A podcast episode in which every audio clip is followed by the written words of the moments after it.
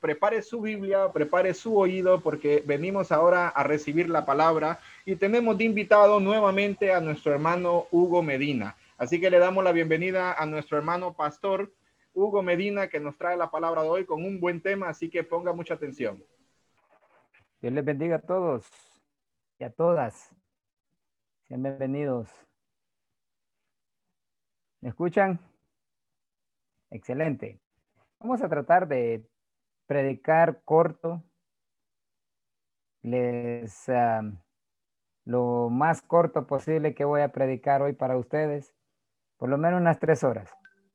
Entonces vamos a motivarles para que se, se inicien a querer estar siempre unidos. No son bromas referente a las tres horas. Vamos a hablar lo que Dios quiere que habla.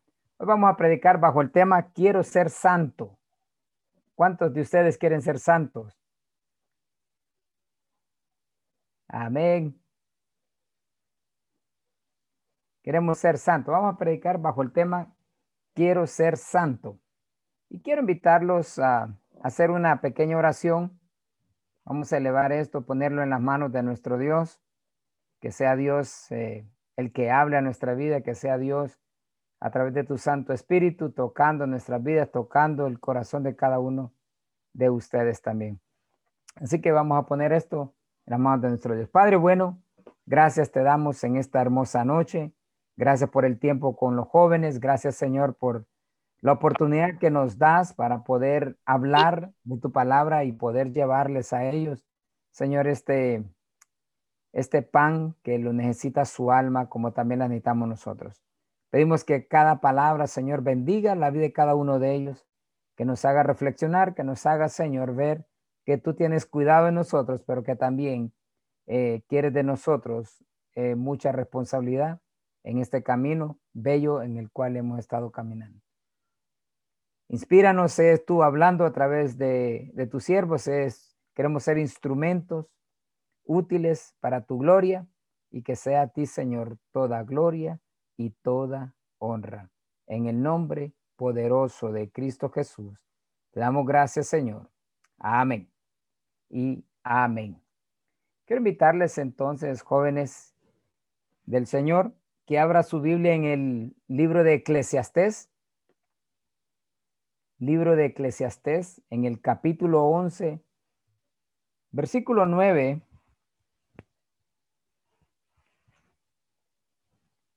y versículo 10. Cuando ya lo tengan, ponen ahí en, su pantalla un, el dedito de, como dijeran los grinchos, con los thumbs up. ¿Verdad? Con los dedos pulgares hacia arriba. Amén. Y la escritura nos habla y nos dice, dándole la gloria al Padre, al Hijo y a su Santo Espíritu. Leemos su palabra. Y dice lo siguiente, alégrate joven en tu juventud y tome placer tu corazón en los días de tu adolescencia y anda en los caminos de tu corazón y en la vista de tus ojos. Pero sabe que sobre todas estas cosas te juzgará Dios. Quita pues de tu corazón el enojo y aparta de tu carne el mal, porque la adolescencia y la juventud son vanidad. Amén y amén. Usted me dirán, ¿qué tiene que ver, hermano Hugo, con el querer ser santo, con el tema? Ah, tiene que ver mucho, tiene que ver mucho. Porque en la etapa de la adolescencia, recuerde que Eclesiastés nos habla que en la etapa de la adolescencia es pasajera. También es la etapa en la que marca la vida de lo que vamos a seguir siendo o vamos a ser eh, cuando ya seamos adultos. Nos puede marcar para bien como nos puede marcar para mal. Pero algo muy importante, algo muy importante que habla el rey Salomón cuando escribió esto y dice, alégrate joven en tu mocedad y tome placer tu corazón en los días de tu juventud. Sigue los impulsos de tu corazón y el gusto de tus ojos. Usted sabe que en, esta etapa el joven cree que tiene el mundo en sus manos, aún nuestros jóvenes dentro de las iglesias. Ellos viven su juventud, ellos quieren vivir actualizados, quieren vivir como viven todos los otros jóvenes. Pero recordemos, jóvenes de Dios, recordémonos que Dios nos ha escogido. Somos una nación santa. Usted y yo somos pueblo santo del Señor. El Señor entonces nos demanda a nosotros, a nosotros, desde su juventud. Dios no le prohíbe que no se divierta. Dios no le prohíbe a usted que no siga los impulsos de su corazón. Muchos jóvenes, muchas veces, el impulso de su corazón es servir al Señor. Me, me agradaba lo que decían, escuchándolo, que querían servir desde, desde jóvenes. Eso es excelentísimo. Pero algunos tienen ese impulso, algunos otros no lo tienen. Algunos otros tienen impulso hacia otras cosas.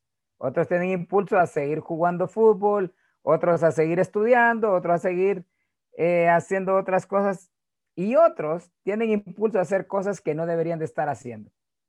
Y muchas de esas cosas muchas veces las hacen a escondidas, las hacen ocultas. Muchas de esas cosas las hacen cuando nadie los mira aparentemente. Pero se nos olvida que Dios tiene el control de todas nuestras vidas.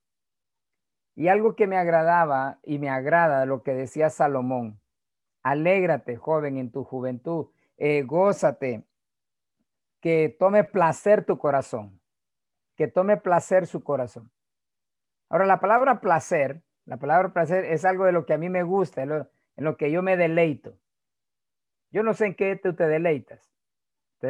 si te deleitas en el Señor, bendito sea Dios.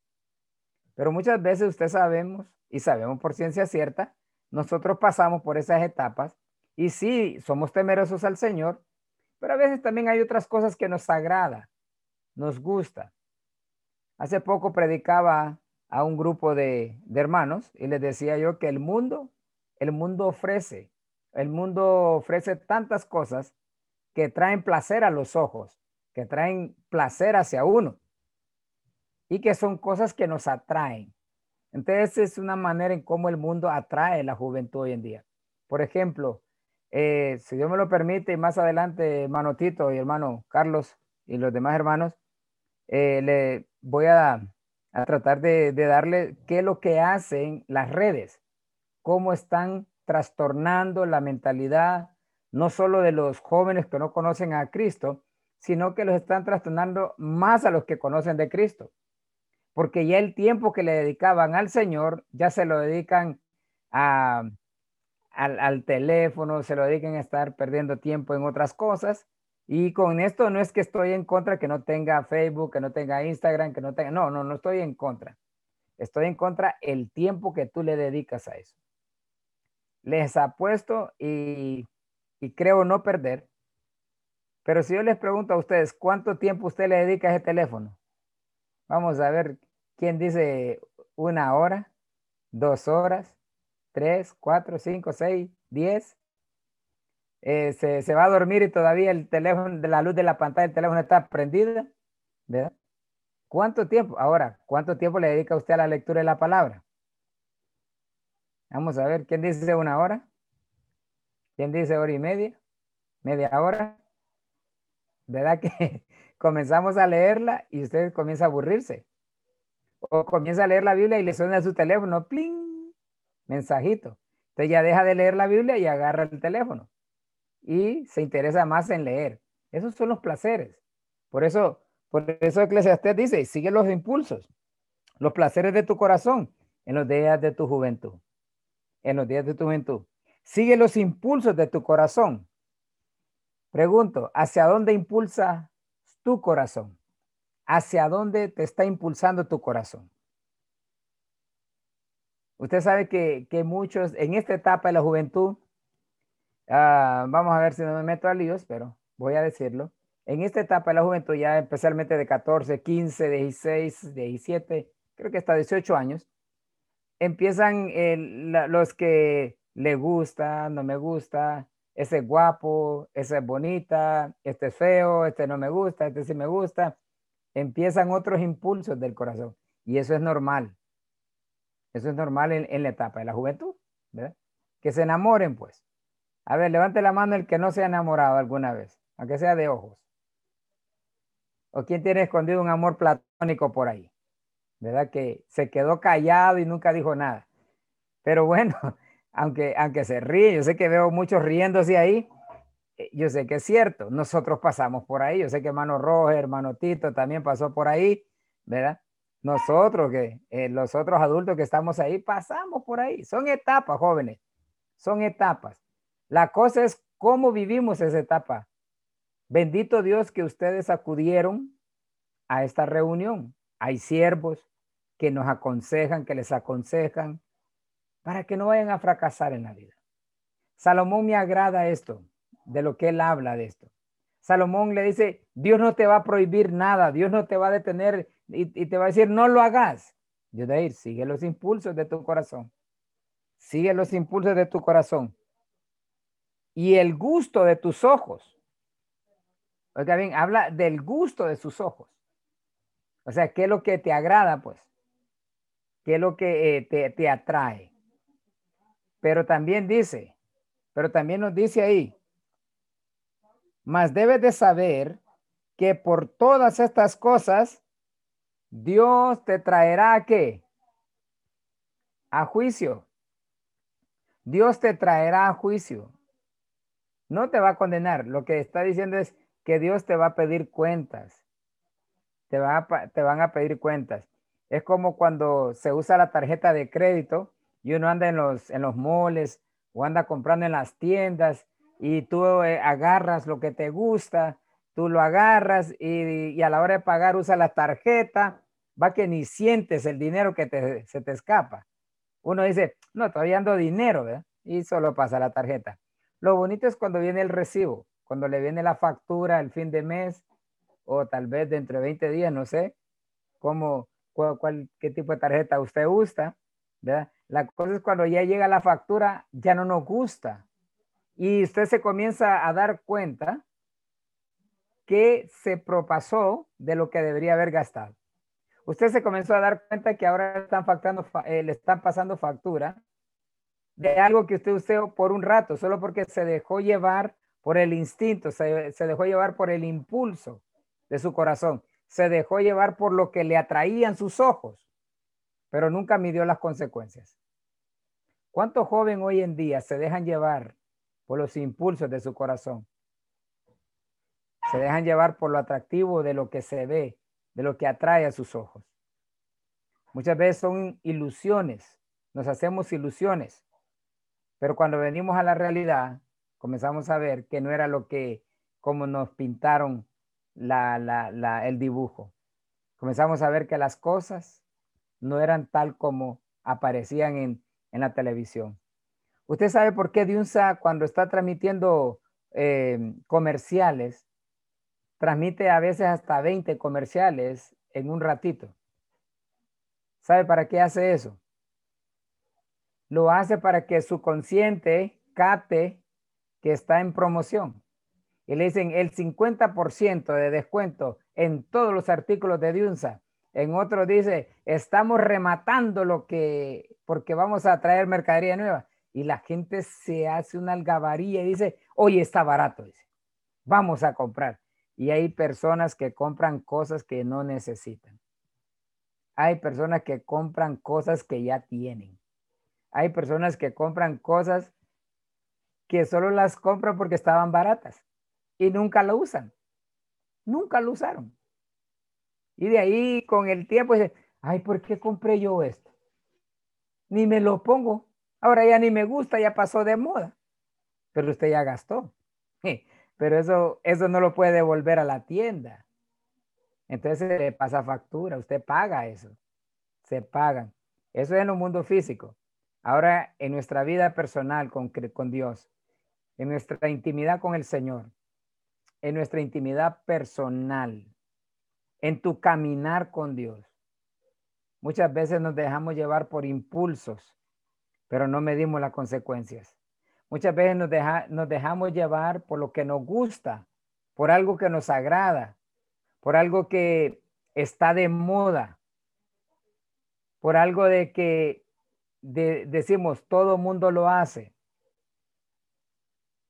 Cuando a mí me tocó que dar una conferencia a jóvenes creyentes de, otra iglesia, Me invitaron que era este tema. Y cuando les hablaba que por qué ellos o por qué ellas quieren andar de noviazgo. Entonces, la respuesta de alguno de ellos fue, pastores, que todo mundo hace eso. Todos los jóvenes andan de novios, todas las muchachas tienen novios. Entonces le digo yo, bueno, pero ustedes se, se han considerado que ustedes no son todo el mundo. Ustedes son una nación santa. Ustedes son lo que Dios compró, lavó con su preciosa sangre y los está llamando a santidad. Los está llamando a pureza. Los está llamando a ser ejemplo, a ser luz en medio de aquel montón de jóvenes que no tienen dónde ir. Usted tiene un refugio, usted, usted, usted se refugia en el Señor. Usted se refugia en un ministro. Cuando necesita ayuda, usted eh, pide que le ayuden, pide que, que vengan donde usted.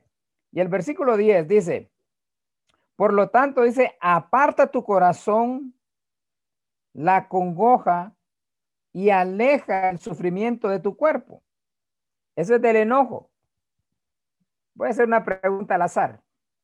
No es al azar, no es al azar. La pregunta es, ¿habrán jóvenes en esta reunión? ¿Habrán jóvenes en esta reunión que tendrán su corazón amargo? Que por A por B razón, alguna herida, algo que comenzó y no lo terminó, algo que se empezó algo y se terminó y se amargó su corazón. O por lo menos eh, está viviendo una vida de payaso, sonríe a la cámara, le sonríe a todo el mundo y todo el mundo te ve alegre y dice, qué bonito fulano, qué bonita fulana, qué alegría. Pero solo está viviendo la apariencia. Pero ¿cómo está tu corazón? ¿Cómo estás por dentro? ¿O cómo el Señor está limpiando, trabajando tu vida? ¿Qué cosas has hecho que hoy te da vergüenza cuando el Señor te confronta? Porque Dios te va a llamar a juicio. Y cuando dice que te va a llamar a juicio, vuelvo y repito, no es para condenarte, sino es para decirte, hija mía, hijo mío, yo estoy delante de ti. No hay nada oculto delante de nuestro Dios.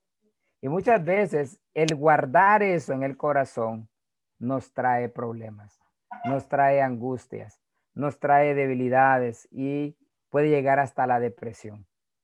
¿Cuánto joven cristiano, y no solo jóvenes, ojo esto, adultos que han caído en depresión, creyentes en el Señor, ¿verdad? Cristianos que han tenido años de estar en la iglesia con depresiones. Hace poco salí en las noticias un pastor de Santa Bárbara que se suicidó. Un pastor de Santa Bárbara que se suicidó. ¿Qué estaría pasando? ¿Qué, qué habrá pasado o, qué cosas él no pudo sacar de su vida? ¿Qué cosas que no pudo buscar ayuda? En esta noche, en esta noche, nosotros queremos darte a ti este consejo que Salomón daba y escribió y dejó plasmado ahí para que tú busques si hay algo en tu corazón, si hay algo que, que estorba, si hay algo en lo cual Dios quiere trabajar en ti, quiere limpiarte, o tú sientes que Dios necesita hacer ese trabajo. Ahí hay ministros, está hermano Tito, está hermano Roger, está su servidor, está Carlos, y hay varios jóvenes adultos ya que pueden ser ayudas. No, o si ellos no pueden, pues buscan un ministro que les ayude para poder trabajar en esto. Solo voy a hablar de tres citas. Esta es la primera. Voy a la segunda. Segunda de Timoteo, capítulo 2, versículo 22. Segundo libro de Timoteo. Esta noche no sé por qué siento predicar corto y siento más ministrar.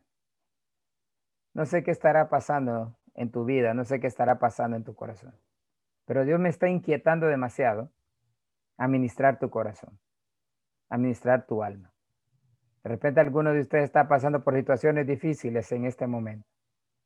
Y Dios quiere trabajar contigo. Dios quiere hablarte y te quiere decir que no estás sola. No estás solo. Él está contigo. Así que, según de, de Timoteo, capítulo 2, versículo 22.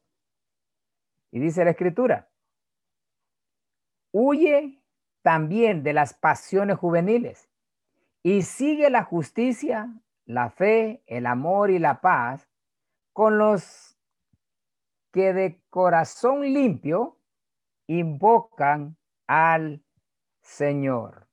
Amén y amén. ¿Qué dice? Huye de las pasiones juveniles. Huye de las pasiones juveniles. ¿Cuáles serán esas pasiones juveniles? Algo que a mí me atrae, algo que, que, que yo quiero, algo que anhelo, pero dice, huye. Las buenas está bien, pero usted sabe que hay muchas pasiones juveniles que no están buenas, que no están bien. Hay otras que te alejan del Señor. Hay otras que más bien te hacen quedar mal con Dios, te hacen quedar mal con tus padres y aún contigo misma. Entonces el Señor nos dice, huye de las pasiones juveniles y sigue la justicia, la fe, el amor y la paz. Cuatro cosas. La justicia, la fe, el amor y la paz. Con cualquiera, cualquier persona puede hacer esto. Pablo le dice a Timoteo, no cualquier persona, solo los que invocan al Señor con un corazón puro.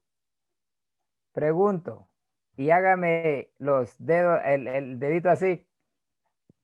¿Cuántos de ustedes convocan al Señor?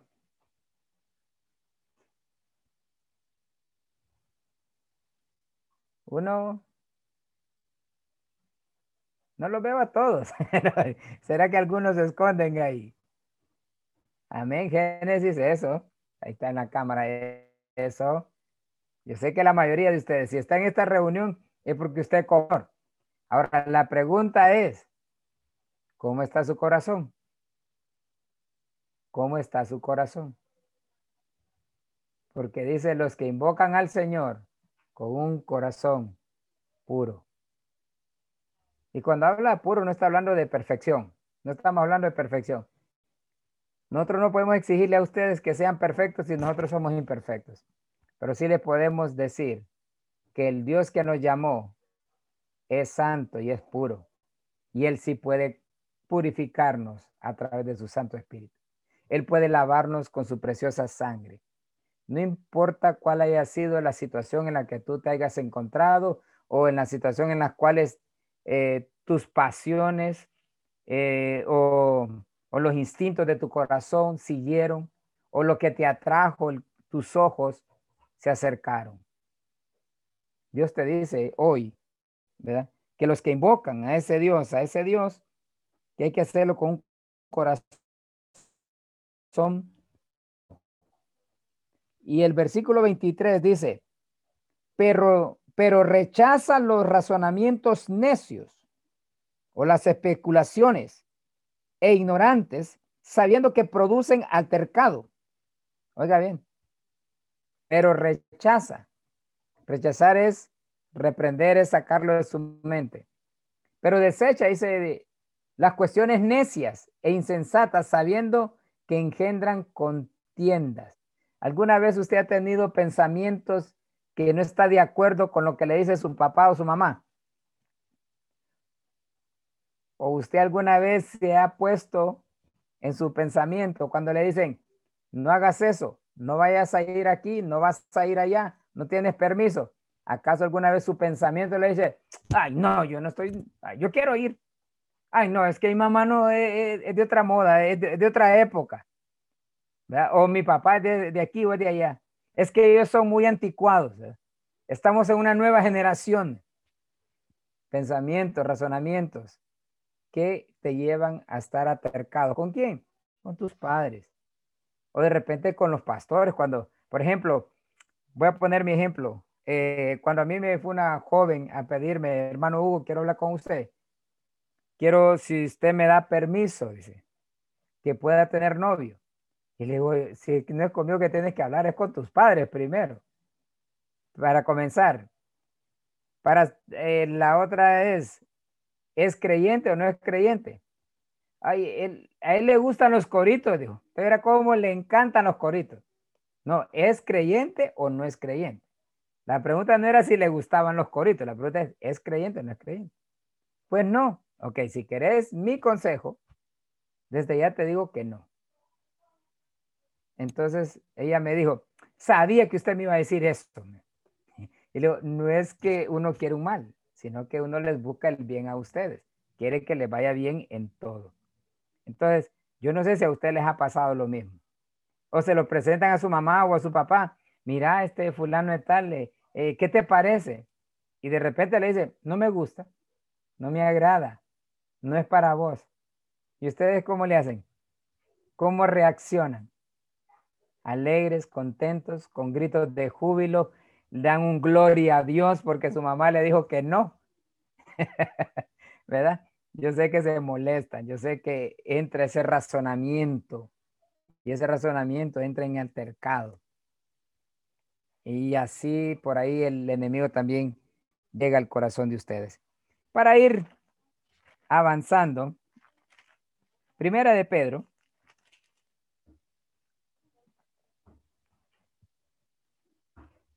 Primera carta de Pedro, capítulo 1. el versículo 13 al 15.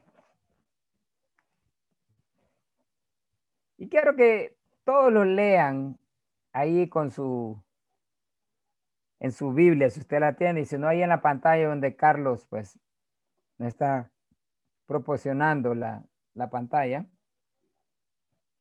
Y dice, por tanto, ceñid los lomos de vuestro entendimiento, sed sobrios y esperad por completo en la gracia que se os traerá cuando Jesucristo sea manifestado.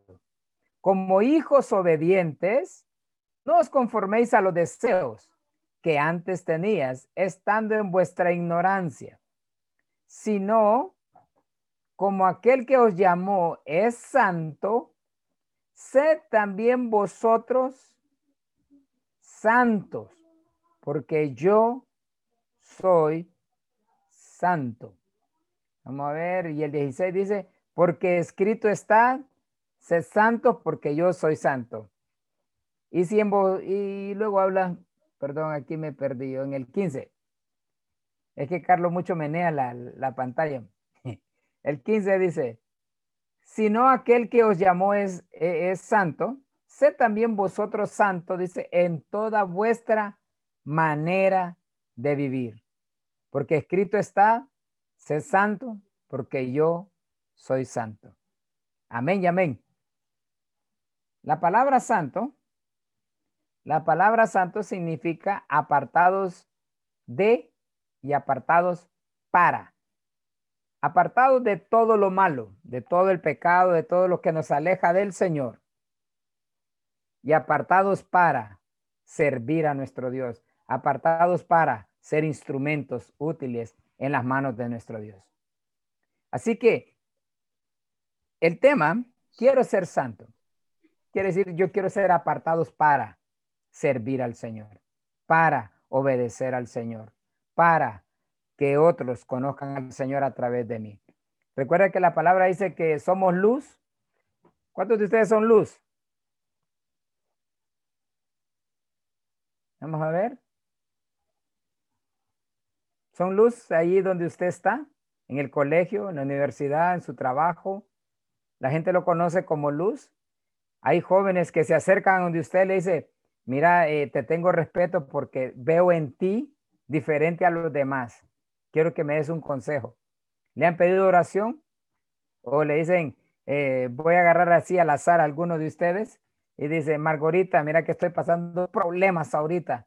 ¿Será que me puedes orar por mí en este momento? Imagínese y que Margarita le diga, ay, no sé, es que no he ayunado. Es que no, no, no vine preparada, ¿verdad? No, usted y yo somos luz. En el momento de orar, en el momento que nos piden oración, en ese momento, ¿verdad? O que le digan a, Gabriel Pineda, Gabriel, vení para acá, mira que en este momento necesitamos que alguien ore por, por esta persona y que le diga a Gabriel, ah, para que no tengo tiempo ahorita. Ya llevo el tiempo de mi almuerzo ya limitado. Tengo que ir a comer. No, en ese momento la prioridad es ir a orar por esa persona. Porque somos luz, porque somos llamados a vivir en luz.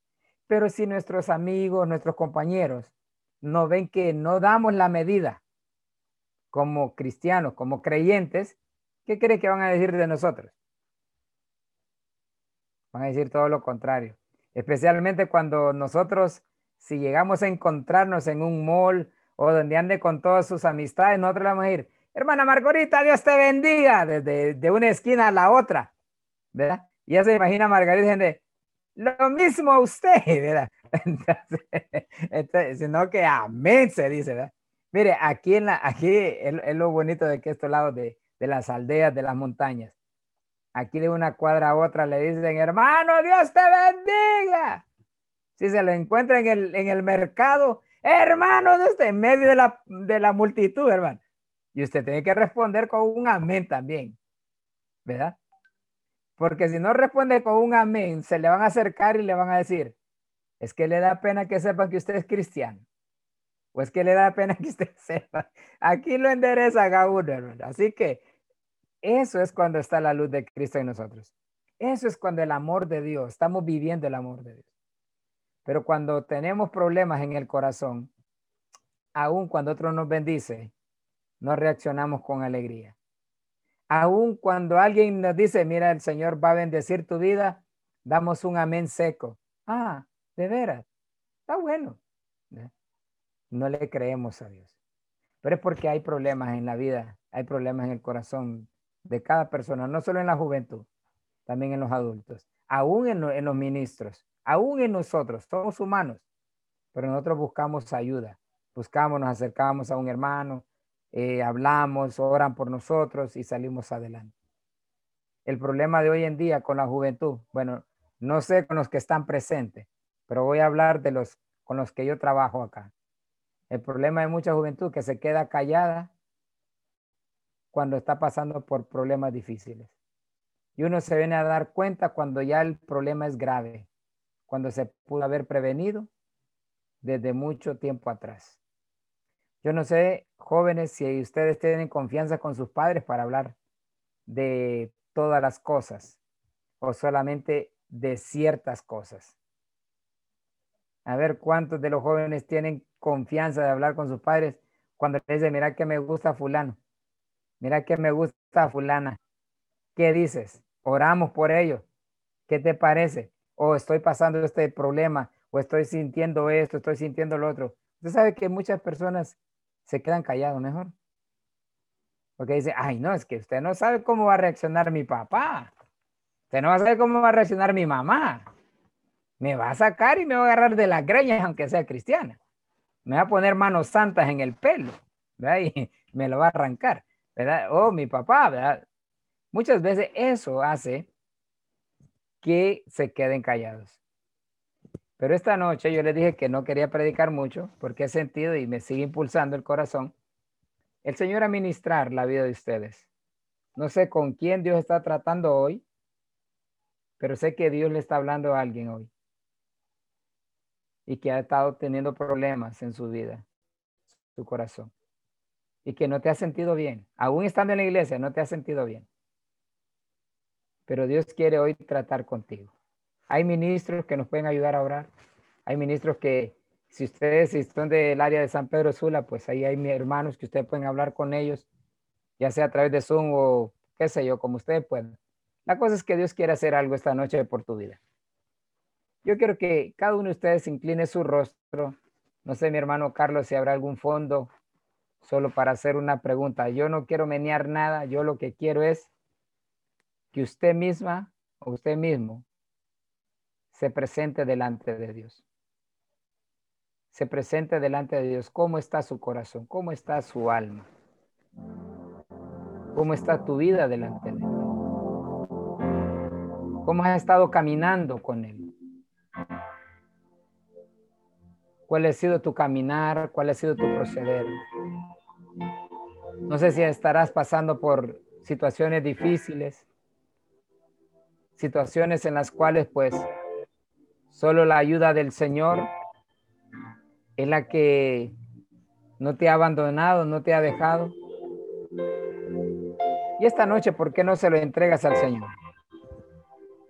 Y esta noche, ¿por qué no abres tu corazón y le permites al Espíritu Santo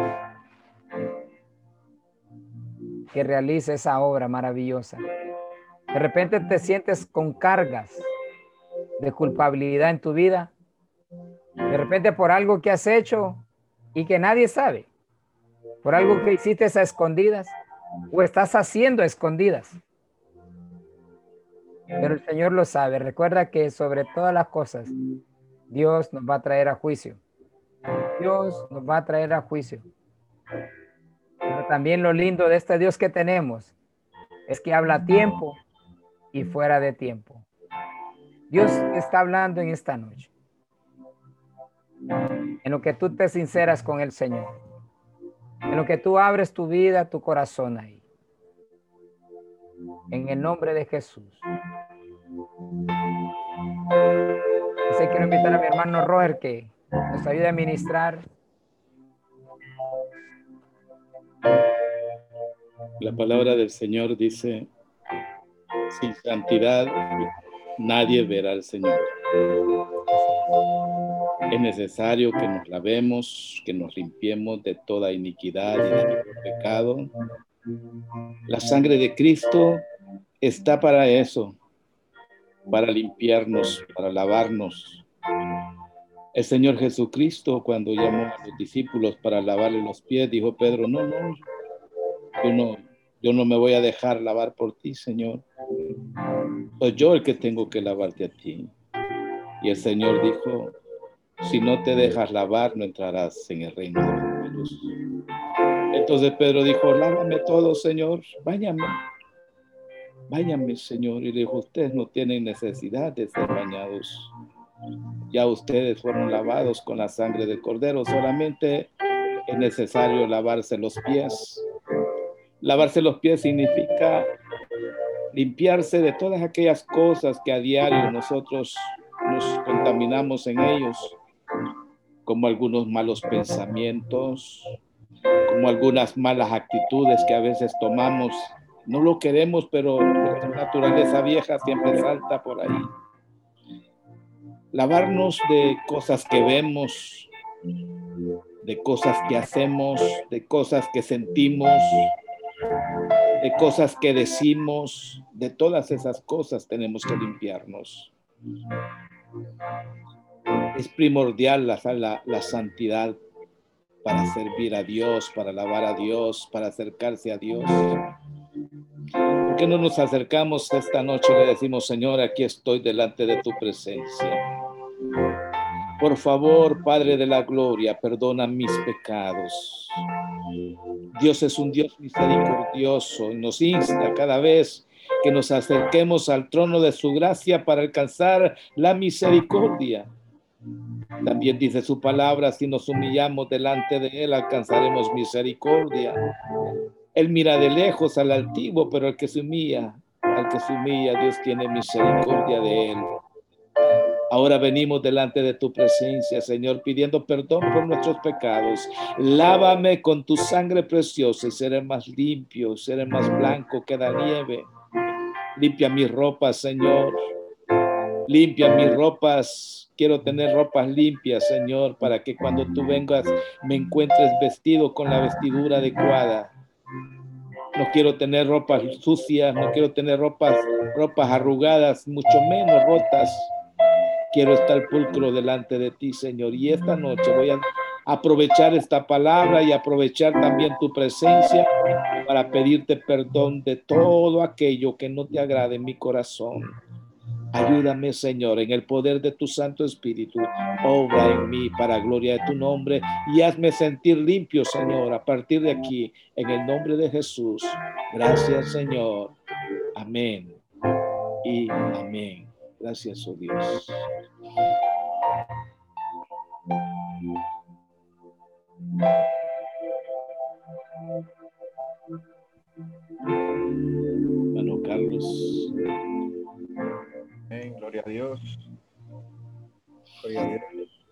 Realmente estar en la presencia del Señor Señor, eh, no importa, hermano, si usted ha cometido algún error, el Señor le perdona. El Señor siempre está a tiempo, aún fuera de. Él nos señala. Él extiende su mano y le dice, yo te perdono, yo te tomo. Él te acepta tal y como estos momentos hay que aprovechar los jóvenes. La palabra que trajo el hermano Hugo es una palabra tal vez se podrá decir, algunos podrán decir sencilla, pero es poderosa, que te confronta, porque te lleva hasta el arrepentimiento. Como decía el hermano Roger en la administración, sin sinceridad nadie verá al Señor. me preocupo muchas veces porque dice que Él viene sin mancha, Y estar sin mancha y sin arruga aún en estos tiempos es tan difícil, complicado. Cualquier distracción. Hermano Hugo hablaba de al principio de ya tan difícil muchas veces eh, y conflictivo el buscar la presencia del Señor, porque el enemigo que el Señor lo reprenda se ha encargado de distraernos para que para quitarnos el tiempo de su de su palabra, para buscar su presencia, para alabar y adorar al Señor. Y es cuando nosotros, hermanos, tenemos que despertar. Es para eso este tipo de reuniones, es para eso este tipo de palabra que el Señor siempre trae a tiempo para cada uno de nosotros. Gloria a Dios, agradecemos realmente y gloria sea para el Señor que Él siempre nos visita yo aquí en el lugar donde estoy, el hermano Hugo está a cientos de kilómetros y creo que cada uno de nosotros estamos a, distancias tal vez cortas o largas, pero la presencia del Señor yo creo que en cada lugar, una vez que nosotros le buscamos, se siente. Y la presencia del Señor y Él nos perdona. Gloria y honra para el Señor. No sé si usted tiene alguna pregunta eh, eh, respecto al tema. Eh, el hermano Hugo eh, eh, está aquí presente y tenemos también a nuestro hermano, pastor hermano Roger también, ¿verdad? Que ellos están aquí para poder ayudarnos y, poder responder alguna pregunta que usted tenga. Lo puede hacer llegar vía el chat de, de jóvenes en Honduras aquí en por medio de Zoom, ¿verdad? si usted quiere tener anónimamente su pregunta o si la quiere hacer públicamente, ¿verdad? Puede activar su micrófono y, poder hacerlo con toda libertad. ¿Verdad? Estamos a la espera. Eh, si hay alguna pregunta, alguna aportación, alguna duda, puede hacerlo con toda libertad. Amén. Gloria a Dios. No sé si hay algún anexo más, hermano Hugo, eh, siempre respecto al tema o, para poder motivar a los muchachos. Así que le, le, incentivamos, jóvenes, que si usted quiere hacer alguna pregunta, tiene la libertad. Este es el momento de aprovechar. Eh, de repente, muchas veces personalmente nos da pena preguntarle a los pastores porque podríamos decir, si comete un error, preguntar, no se preocupe. Tenemos pastores capaces y que entienden, ¿verdad? De una u otra manera que somos jóvenes, ¿verdad? Y que eh, necesitamos ayuda y guianza. Así que enhorabuena. Eh, si usted quiere hacerlo vía eh, micrófono, puede, puede abrir su micrófono y preguntar o hacernos llegar las preguntas. Amén, hermano.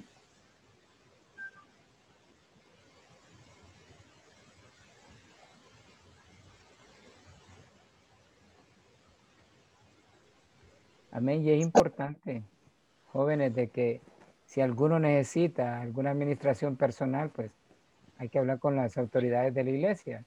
hermano Roger, como vuelvo y repito, ministro, también está hermano Tito, para más confianza. Si hay cosas que ustedes necesitan administrarse, ahí están los siervos, porque el Señor también usa a sus siervos para que ustedes sean bendecidos también. O sean personales también, hermano Hugo. Pueden convocarlos, pueden llamarlos a eso, a, eso me refería yo, si querían que hacerlo personal. ¿Preguntas, jóvenes? ¿Alguna pregunta, jóvenes? ¿Alguna aportación? No tengan pena, tienen la libertad. Estamos en una reunión de jóvenes. Así que eh, no tengan miedo, no se preocupen. No tengan miedo, no se preocupen. Ustedes tienen la libertad de poder hablar o de poder preguntar. O, no, es que, es que hay, sucede otra cosa también, que como los predicadores eh, que tenemos el privilegio de tenerlo aquí son tan claros que a veces no quieren ni preguntar. dejan todo, dejan todo bien, bien, bien clarito. Entonces no dejan así como que como para dudar y preguntar algo uno. Ah. Como el río de Chamelecón cuando llueve. Así, clarito, como el río Chamelecón. Yo, yo creo que una de, las de las cosas, eh, eh, de hecho, yo escuchaba al hermano Hugo al principio que eh, con lo de los problemas de las redes sociales, yo creo que yo no sé, eh, el, el, hermano Hugo hizo una dinámica ahorita que nosotros le hemos hecho eh, con anterioridad y, y, yo no sé si les parece para, para más adelante un tema parecido. Si usted está de acuerdo, la mayoría de los que estamos aquí está de acuerdo en tocar un tema como el que el hermano Hugo decía sobre lo de las redes sociales y cómo nos está quitando el tiempo, activen la manito arriba para, para saber si les interesa el tema, activen la manito arriba para saber si les interesa el tema, ¿verdad? Los, que lo pueden hacer eh, vía cámara o si no con, por medio de la aplicación, levantan su manito. ¿Ve? Yo creo que la mayoría está de acuerdo, creo que son, eh, son temas muy, muy, muy importantes, ¿verdad? En el, en el cómo saber y poder manejar esos tiempos, porque eh, eh, es complicado, como les decía yo al principio, no sé, hermano Hugo, es complicado poder ahora para el joven con tanta distracción y cómo este tipo de aparatos, tecnología, redes sociales quitan el tiempo para poder buscar del Señor. Y no solo el tiempo, Carlos, sino que también están causando enfermedades, están causando cegueras, están causando trastornos mentales. Ya ves con el famoso juego Free Fire, eh, niños, eh, adolescentes suicidándose. Conozco gente que se desvela, se desvela jugando esos juegos. Y algunos los llevan a, y mire, y, conozco gente cristiana jugando. Y yo le digo, hermano, eso es malo. Ay, hermano, en el Señor todo es bueno, aquí lo purificamos todo. O sea, lo agarran a juego. Lo toman a juego. Y, y realmente eso es abrirle puertas al enemigo en su casa y después vienen las batallas espirituales. Amén, hermano Hugo. Esta semana hemos estado viendo también en los cultos de, de la mañana, de 5 de la mañana, personas que han estado pidiendo oración por, por niños por, que han sido contaminados con estos juegos. También es muy importante tener presente eso. Cierto. Y, y, es cierto lo de las enfermedades, de repente eso lo de la ceguera y todo, estar con las, con las pantallas. De hecho, a mí me toca pelear hasta con mis hijos muchas veces y, y, voy a, y voy a quemar hasta a mi esposa aquí porque yo le digo, bájale el brillo a esa pantalla porque a veces están en, en, en el cuarto con la luz apagada, ¿verdad? Y de repente ya para dormir y, y, tienen el brillo demasiado alto, entonces nos estamos dañando, como decía el hermano Hugo. O sea, nos estamos dañando en, en, en muchas cosas y a veces también pasar mucho tiempo. Eh, yo, yo he visto, he visto jóvenes y he visto personas a veces que hasta trabajan que pasan todo el día con, con audífonos, con música, con volumen muy alto y todo, y cuando te lo quita uno le dice, voy a poner de, de repente, hermano Hugo, hermano Hugo, y uno grita, hermano Hugo, y hermano Hugo ni escucha, porque como ya tiene cabales los, los tímpanos, ya de tanto escuchar con esos decibeles tan altos, ya, ya es, complicado, complicado. Yo en la iglesia, Carlos, yo en la iglesia prohibí que llevaran el celular, o sea, que no llevaran el celular, sino que usaran la Biblia del celular. Mire, hermano, yo quiero que usted traiga la Biblia en duro, o sea, el, libro, porque vamos a leer. El problema es que algunos lo cargan ahí y lo que reciben son mensajitos más bien. Entonces, cuando yo veo que, que lo llevan, entonces le digo, hermana, ¿dónde estoy hablando? Ah, es que no sé, hermano, me cayó un mensajito y, y, me desubiqué. Entonces sé que no están en línea. Entonces les dije yo, miren, no quiero ver, o sea, si van, Traiga su celular, póngalo en vibrador y si es importante, contéstelo. Y si no, pues lo contesta después. Pero no use la Biblia del celular en la iglesia. Eso úselo cuando anda afuera trabajando o en la playa o donde se ande. Pero en la iglesia use la Biblia. Y, y ese consejo, y ese consejo lo ha dado el hermano Ismael muchas veces. Él ha puesto el ejemplo que dice, si usted va a la guerra, no va a llevar el fusil en el, en el celular y va a empezar a disparar con el celular, o sea, no, tiene que llevar un fusil de verdad, es lo mismo. O sea, vayámonos a lo mismo, como dice el hermano Hugo, tenemos que llevar la Biblia. Y más, si la Biblia es del tamaño que yo les mostré, el tamaño que tiene el hermano Ixel, lo van a matar con esto si le dan en la cabeza. Entonces, realmente lo que dice el hermano, sí, hermanos, hay que, hay que tener, bueno, yo me acuerdo que, yo estoy joven todavía, pero yo me acuerdo que en mis, en mis tiempos de, de, adolescencia nos obligaban nuestros, nuestros padres y abuelos a llevar la Biblia y uno iba en el bus, que, que antes que de repente nuestros familiares iban a tener un carro para llevarnos a la, a la iglesia. Ustedes nacieron en cunas de oro hoy. antes nos tocaba andar en buses de repente que nos asaltaron algo y teníamos que llevar la Biblia ahí, que, era como decir el machetillo del cristiano, ¿ah? Y, y, básicamente eso nos demuestra, a la gente en aquel entonces se le creía mucho que era, que ah, hermano, él es cristiano porque lleva la Biblia. Y tal vez era un ladrón el que nos estaba poniendo el balde en el bus y era que llevaba la Biblia en la mano.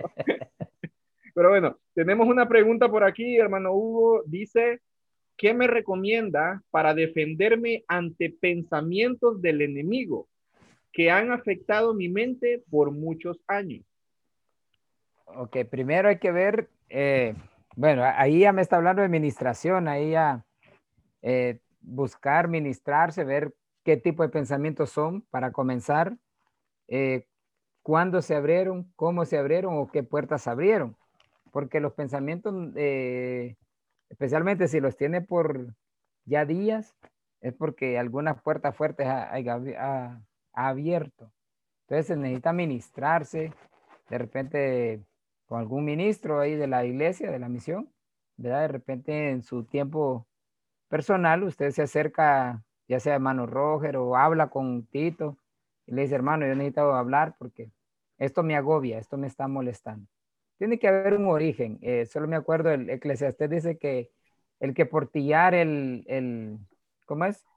Sí, el que portillar el, el, el, ay, se me va. No lo busco. Vallado. El vallado Dice, la serpiente lo morderá. Entonces, eso tiene que ver mucho con qué es lo que tú has hecho, qué, lo, qué puertas has abierto. Fíjese que hace poco estuve dando, no conferencias, no que estuvimos platicando con, con unas personas referente al mundo espiritual. Y hay personas que abren puertas al mundo espiritual sin saberlos. Y de ahí vienen ataques a la mente, vienen ataques a la casa y vienen un montón de cosas. Entonces, eh, hay, tantas cosas de que por donde el enemigo puede entrar. Pero la Biblia también nos dice que, que Dios nos ha dado armas. Nos ha dado armas para poder defendernos. En 2 Corintios capítulo 10, versículo 14, 4, eh, perdón, al 5, dice la escritura, porque las armas de nuestra contienda no son carnales, sino poderosas en Dios para la destrucción de fortalezas, destruyendo especulaciones y todo razonamiento altivo que se levanta contra el conocimiento de Dios y poniendo todo pensamiento en cautiverio a la obediencia de Cristo. En pocas palabras, eh, hermana, joven, varón o hembra que haya puesto la pregunta, ese pensamiento tómalo y, y somételo a Cristo, porque tú tienes un arma poderosa tú tienes la oración, tú tienes la autoridad. Pero vuelvo y repito, lo mejor sería que hablaras con un ministro en lo personal. Amén. mientras, eh, eh, me gustaría, me gustaría opinar algo ahí, hermano, en, en ese sentido. Pienso que, pienso que el alma, el alma es bien complicada los pensamientos que nosotros tenemos tienen que tener una fuente. ¿Qué es lo que estamos viendo? ¿Qué es lo que estamos leyendo? ¿Qué es lo que estamos conversando? Todas esas cosas hacen que nuestra mente, nuestra mente se sature de cosas que de repente no son agradables. Sin embargo, tenemos una, medicina que es, eh, que es fenomenal, que es la palabra del Señor cuando tenemos pensamientos eh, sucios, pensamientos que no, no, quisiéramos tener, entonces está la palabra para que nosotros podamos eh, memorizar versículos y cuando vengan los malos pensamientos, entonces sacarlo con la palabra, lo que hizo el Señor Jesucristo para combatir las tentaciones de Satanás en el desierto, sacó la palabra y la palabra hace que esos pensamientos se vayan se vayan diluyendo de nuestra mente y de nuestro corazón. Y miremos siempre la fuente que estamos viendo, que estamos leyendo, que estamos platicando con los demás, porque de ahí viene, viene esa situación de pensar cosas que uno no quiere, que, que no son agradables ni para uno ni para el Señor. Amén. Amén, amén, gloria a Dios, gloria a Dios. Eh, pueden hacerlo, hermano. Si usted no, no, quiere escribir, no quiere, puede hacerlo aquí con libertad. Si tiene alguna pregunta, alguna duda, active su micrófono. No tenga pena, no tenga miedo. Ya, ya veo yo que active su micrófono y le voy a mandar 100 pesos. Yo creo que ahí sí se lo van a activar todo. La recarga. No sé si está, está claro para todos ahí, porque es que lo que les digo yo, es que, es que todos los pastores que les traemos aquí son demasiado claros y estos hipotes no quieren preguntar ya, hombre. yo creo que esta lucha, esta lucha, como decían, es básicamente diaria, ¿no? Estar en este tipo de, de situaciones, pero como decía el hermano Hugo a la, a, la, a la persona, o sea, realmente hay que buscar ministrarse, hermanos, no tengan miedo a ministrarse Fíjense que yo, yo me acuerdo en, en, en mis tiempos, eh, eh, a mí me, escuchaba un concepto en hermanos que decían, no, es que yo no me ministro porque es que cada, yo he escuchado, conozco casos de hermanos que se han ministrado y en el púlpito lo cuentan, dice, o sea, miren hermano, al final el Señor va, va, eh, va a hacer lo que tenga que hacer con la persona con la que usted abrió su corazón, pero lo que usted tiene que es ministrarse para que el Señor eh, lo libere, para que el Señor eh, eh, rompa esas cadenas que muchas veces, como decía el hermano, que comete de repente, es, bueno, este tipo de, pecados lo vienen siguiendo de hace tiempo y lo vienen, entonces hay que ministrarse, ahí donde se necesita un poco de, de, ayuda. Hay una, hay una, hay una pregunta aquí, hermano Hugo, dice, ¿cómo mantenerse en santidad en un noviazgo? Hermano Carlos, antes de que conteste el hermano Hugo, quisiera agregar un poquito antes de la pregunta anterior. Sí, está bien. Muchas veces yo ministré una vez a un muchacho hace muchos años, unos, hará unos 19 años, un muchacho que tenía problemas porque se le venían pensamientos feos. Por ejemplo, él, eh, él estábamos afuera y me decía, mi hermano fulano de tal está hablando de mí. Le decía, pero si la persona ni siquiera lo está volteando a ver, pero yo oigo que está hablando de mí. En sus pensamientos le venía a la mente eh, palabras que decía aquella persona y aquella persona no estaba hablando mal de él. Entonces hay mucha contaminación espiritual también. Eh, lo que decía hermano Hugo, a veces miramos cosas en, la, en el internet que sirve de como de prendedor, como que sirve como para que ese demonio se prende en la mente, en el corazón o en, en el cuerpo de una persona para tomar derechos, tomar derechos sobre, sobre las personas. Decía una bruja, en la, en la internet tenemos nosotros fotografías que solo, solo abren esa fotografía e inmediatamente quedan prendidas, principalmente las personas que son proclives. Hay muchas personas que son bien proclives a lo espiritual, a lo espiritual en el lado malo. Entonces son bien débiles, como decíamos antes cuando se predicaban los pastores, decían ellos, eh, son tan débiles espiritualmente que con la escupida de un brujo se endemonían, el espíritu malo se, se les prendía. Entonces pienso también que hay, hay, hay espíritus que le meten pensamientos y voces dentro de la mente y necesita urgentemente ser ministrado. Una administración espiritual de alguien que luche y que bregue con espíritus malignos, que tenga el poder y la autoridad para echarlos fuera en el nombre de Jesús. Amén. Amén. ¿Cuál era la pregunta, Carlos? Ahorita, la pregunta dice, eh, ¿cómo mantenerme en santidad en, un, en, en mi noviazgo o en un noviazgo? Dice aquí. ¿Cómo está tu vida? ¿Cómo está? ¿Los dos son cristianos?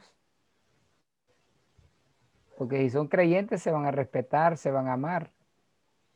Y, parte del amarse es guardarse para el Señor. Guardarse eh, para llegar, si están con objetivo de llegar a matrimonio, pues guardarse para el Señor y, respetarse ambos, sabiendo que ambos son temerosos al Señor. Lo que dice el proverbio. el, el temor a Jehová es el principio de la sabiduría. Y lo que decía hermano Roger también, si soy proclive, entonces es mejor apartarse. El sabio ve venir el mal y se aparta. Entonces tampoco es recomendable que estén solos. Las parejas no es recomendable que estén solas. Tiene que haber tres, cuatro, cinco, hasta veinte personas. Así como en el ayer, ¿verdad? Los padres en medio, el novio a un lado y la novia a otro lado. Así que eh, algo así, como más respeto.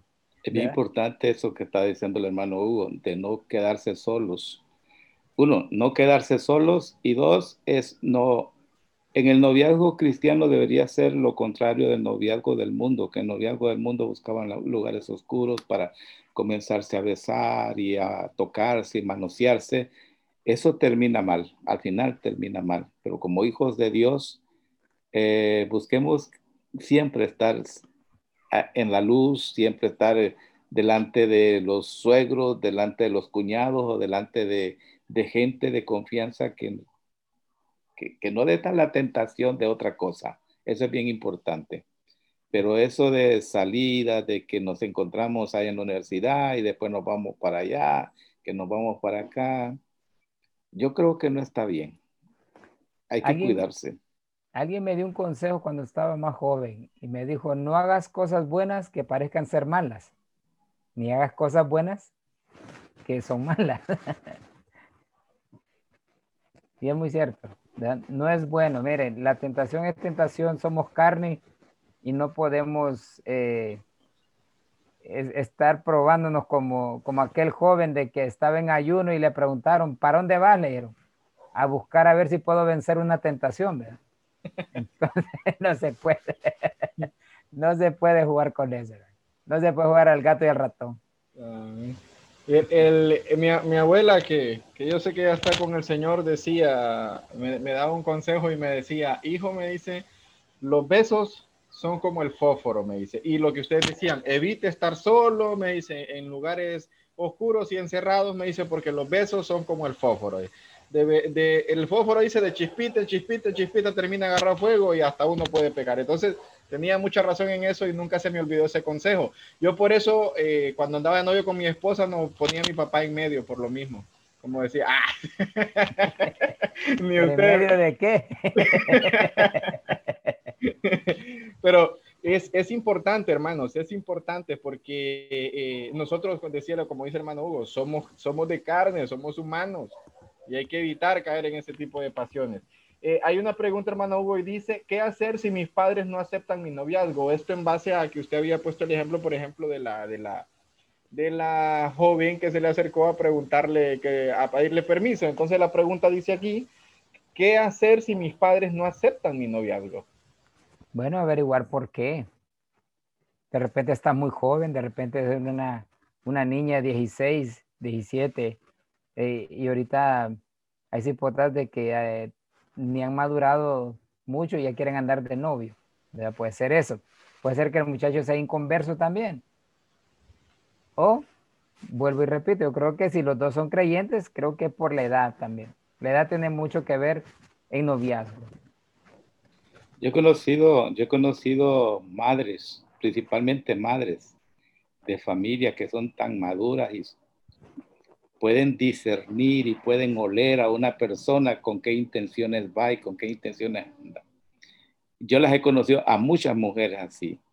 Yo creo que la madre es un ser tan maravilloso y Dios la ha dotado de, ese don de la, de la sospecha. Y cuando miran a un hombre, inmediatamente este no le conviene a mi hija. Bueno, eh, nuestro pastor siempre dice, si tu padre y tu madre no están de acuerdo, ¿y qué puedo hacer yo? Primero tus padres tienen que estar de acuerdo, a menos que eh, eh, la persona, el, joven esté tan interesado y pueda hablar con el pastor y exponerle la situación de la otra persona. Y si el pastor llega a decirle, puede llegar a decir, bueno, vamos a platicar con tus padres, a ver qué dicen para... No es que los va a ir a presionar y los va a convencer, sino vamos a ver qué dicen delante de mí y delante de ti, a ver cuál es la opinión que ellos tienen, a ver si, tienen razón o no tienen razón. Pero al final los padres son los que dan el permiso de sí o no. Lo que decía hermano si tus padres no están de acuerdo, ¿y qué puedo hacer yo? Sí. Eh, recuerden que el mundo dice, el, el amor es ciego, eh, Y está bien que el mundo lo diga, porque ellos andan ciegos. Pero dentro de la iglesia, pele el ojo bien, ¿con quién se va a quedar? Porque después vienen los problemas. La ciencia dice que nosotros secreta, se, echamos una, una, un líquido en el cerebro, del cerebro, cuando nos enamoramos que no, hace que perdamos la razón. Por eso dice, él está loco por esa mujer, él está loco por ese hombre, porque perdió la razón. La situación es que antes de enamorarse tiene que analizar con quién, con quién quiere emparejar. Pero si primero se enamora y después quiere analizar, se fue. Se lo echó una persona que no vale la pena, que le va a amargar la existencia. Imagínese un cristiano casándose con un bolo, un cristiano casándose con uno que fuma, que se droga, un cristiano que golpea y maltrata a las demás personas. ¿Qué clase de personas es esa? Si así trata a las demás personas, si así trata a sus padres, así mismito va a tratar a la mujer. Así mismito va a tratar al hombre.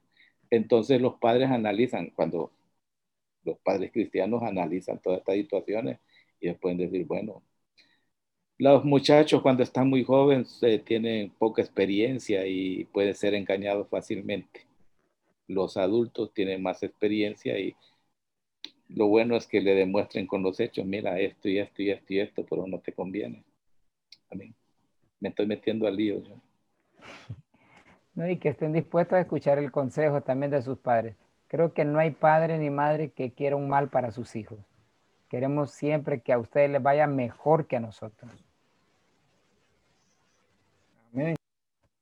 Y hablando de líos, yo bueno, yo creo que esto ya se puso bueno, hermanos, así que prepárense.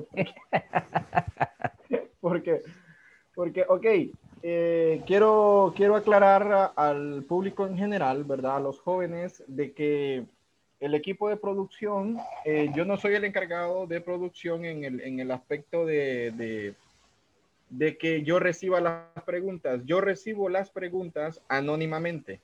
Eh, hay un equipo de trabajo en Jóvenes Elín, que es el que ustedes miran ahí, yo no sé quién pregunta, que quiero aclarar eso. Yo no tengo ni el nombre de quién pregunta, ni sé quién es la que pregunta. A mí me hacen llegar las preguntas solamente por escrito, omitiendo el nombre de la persona que lo hace, así que tenga la libertad, porque si usted cree que me va a tener pena aquí, yo no pregunto porque el hermano Carlos va a ver quién no. No lo, no lo sé y ni lo voy a saber aun cuando se termine el culto. Así que, aclarado esto, seguimos con la pregunta. Dice así, hermano Hugo. Eh, ¿Qué hago si mi novio cristiano me pide la prueba de amor? Esa es una. Ojo con esto, fíjense bien. Esa es una. seguido, seguido de esto, le, voy a hacer la siguiente pregunta que va algo eh, eh, muy parecido. Dice, eh, hablando de las redes sociales, tenemos de moda lo que es el sex typing, ¿verdad? Yo creo que el hermano Hugo ya conoce de esto, de lo, bueno, no sé si lo conoce o no. Lo del sex typing, ahorita está de moda mucho también lo que es, aparte de citarse en lugares prohibidos para tener relaciones sexuales, eh, mandarse fotos de sus partes íntimas, ¿verdad? Para llevar a un encuentro sexual eh, nuevamente. Entonces, este tipo de, de, indicios y este tipo de, de, movimientos ahora en día es como se le llama. Entonces, eso está muy de moda, no solamente en el mundo, sino que también está atacando a nuestros jóvenes. Se está metiendo en el ambiente cristiano. Entonces, eh, eh, retomando la pregunta nuevamente, dice, ¿qué hago si, la primera pregunta, ¿qué hago si mi novio cristiano me pide la prueba de amor? Ok. Para comenzar, hay que ver si es cristiano de verdad. Porque nadie de que está en los caminos del Señor va a hacer eso. Alguien que está buscando la santidad, como dice la escritura y lo dijo Manuel Roger, sin santidad nadie verá al Señor. Entonces, para mí, para mí cuando eh, alguien dice eso, es una falta de respeto, una falta de respeto y es alguien que anda más carnudo que espiritual. Y que le ande águila porque anda más en el mundial que en el Señor. Yo me acuerdo cuando eh, daba una conferencia aquí en, el, en, uno de los colegios de aquí de Gracia Lempira, me salió esa pregunta. Entonces yo le dije a la muchacha, recuerde que iba de todo, la mayor parte de inconversos. Si tu novio te pide la famosa prueba de amor, entonces tú, tú pídele casa, pídele anillo de matrimonio y pídele que hable con tus padres para ver si te dan permiso. ¿Verdad? para que complete el requisito. Ah, eh, en otras palabras, si no hay anillo, no hay nada, compita. y hable con los padres. Sí. Si está de acuerdo en que se casen. ¿Cuál? Aquí, aquí, en el mundo eso está de moda, pero miren, jóvenes, como dice el hermano Hugo, se lo, se lo voy a parafrasear así de esta manera. si ya sea, pero que ojo con esto, hermano Hugo, también, porque ah, es que normalmente cuando se habla de la prueba de amor le echan la culpa solo al hombre, pero miren, hay mujeres que también hacen ese tipo de proposiciones a los muchachos, a nuestros muchachos, a nuestros santos, que las aureolas, miren las aureolas que tienen aquí estos muchachos. Entonces, nos los quieren hacer caer, pues, esa, esas Jezabeles. Entonces hay que estar ahí, hay que estar águila, porque a veces eh, eh, hay muchachas muy avispadas en, el mundo, y más si no son cristianas o no son cristianos, andan buscando el, enemigo que el Señor reprenda poder destruirlos. Entonces, miren, jóvenes, miren, eh, muchachas, si, si, si un hijo del mundial, como dice ahí el hermano Hugo, si alguien de ese, ese, es del mundo, ese no ha nacido ni siquiera de nuevo, ese ni siquiera conoce al Señor, que le esté pidiendo la prueba de amor, ha, visto eso, así como que, o sea, lo va a probar y si no le gusta, ¿qué hacemos? ¿Cómo quedamos? Contaminados, destruidos. Y luego usted, señorita, pasa a oídos de todos aquel montón de machistas o aquel montón de hombres que lo que van a hacer, ah, no, fulana se acostó con fulano y luego la destruyen. Y seguido con esto, hermano Hugo, quiero hacer la siguiente pregunta que está relacionada, que dice, yo tuve un novio, yo me enamoré de él, pero él me dejó por otra y he quedado muy dañada y no quiero tener ninguna otra relación. Obviamente porque quedó dañada. Entonces, ¿qué hacer en este caso? Ministración, ministrar su corazón, lo que se llama, no, Roger, el rezago que queda en el, en el alma de, de la persona. Eh, recuerde que Santiago dice que ninguna raíz de amargura brote en tu corazón. Entonces, para que esa raíz pueda brotar, tuvo que haber una semilla.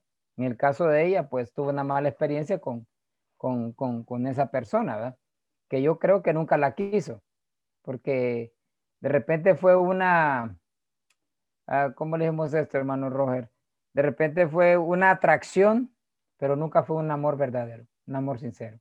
En eso tienen que tener cuidado ustedes jóvenes en si es lo que te atrae de la persona.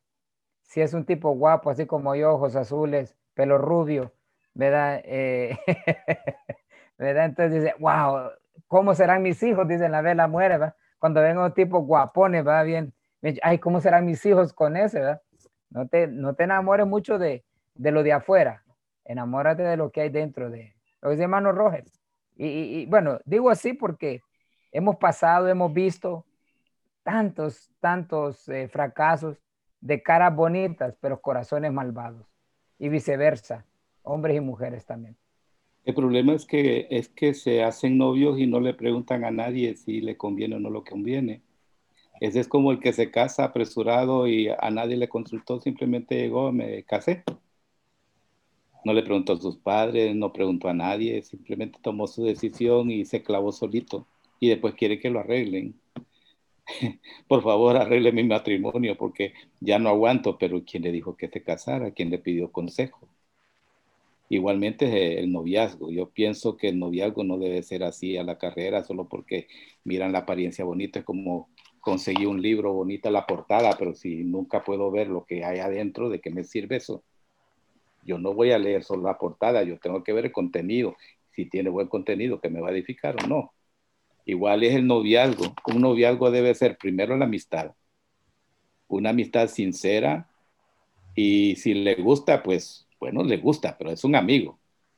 Y ya cuando, ya cuando tiene el permiso de sus padres, tiene el permiso del pastor, ya, ya tiene una fecha de matrimonio, entonces sí comienza el noviazgo, no antes porque lo que va a suceder es que la van a usar, le va, la va a dejar o lo va a dejar y después vienen las heridas y ya queda con ese trauma que ustedes tienen la culpa, que los hombres tienen la culpa. No, también la tiene la culpa la persona por no, por no buscar la ayuda adecuada antes de enamorarse, antes de tener un novio.